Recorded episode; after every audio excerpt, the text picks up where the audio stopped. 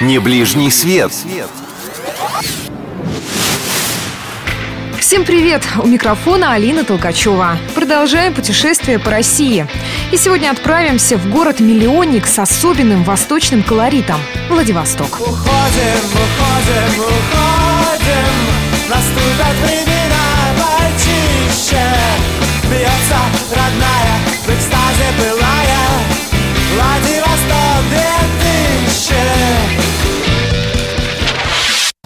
советское время попасть во Владивосток было практически невозможно.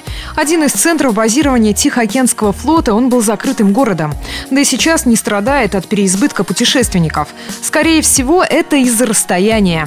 Шутка ли? От нас до Владивостока около 10 тысяч километров. Как минимум неделя пути в поезде, а про самолет даже не говорю, поскольку стоимость такого перелета может превысить месячный доход некоторых наших радиослушателей. Ходит шутка, что из-за близости Азии во Владивостоке по улицам ходят преимущественно тигры и китайцы. Это, конечно, не так. Основное население здесь в абсолютном большинстве славянское.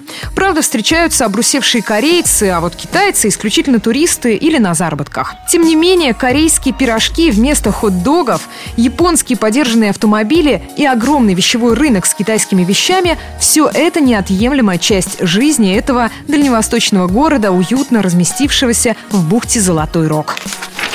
А вообще местные очень любят название, содержащее слово «золото». Одна из самых главных достопримечательностей города – Золотой мост. Он появился для удобства участников саммита Азиатско-Тихоокеанского экономического сотрудничества. Особо красив этот элемент современной архитектуры ночью, когда на самом мосту и домах, прилегающих к бухте, специально включают подсветку. Токаревский маяк. Считается, что любой туристический маршрут должен пролегать через эту точку. Летом тут можно загорать и купаться. Ну а зимой любоваться замерзшим морем и наблюдать за тюленями. Ну а сам маяк по-прежнему освещает путь кораблям. А сейчас внимание всех любителей истории и морской тематики. На вас обязательно произведет неизгладимое впечатление подводная лодка С-56.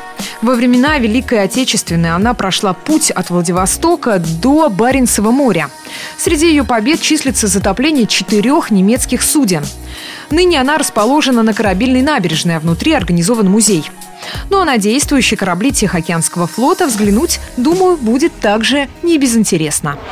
Во Владивостоке можно увидеть статую Будды. Достопримечательность символизирует память о людях, которые погибли в ходе конфликтов на просторах Тихого океана. Будда стала хранителем мира на Дальнем Востоке и является любимым местом японских туристов. Думаю, что и нам такую экзотику пропускать не стоит. Что привезти? Несомненно, поездка во Владивосток не обойдется без вкусных сувениров, морепродуктов. Главное – довести все эти вкусности в целости и сохранности. А вот женская половина туристов оценит знаменитую японскую косметику и лечебные настойки на приморских травах. Уверена, что это тоже очень вкусно. И на сегодня это все. В следующий раз встретимся где-нибудь еще. Пока.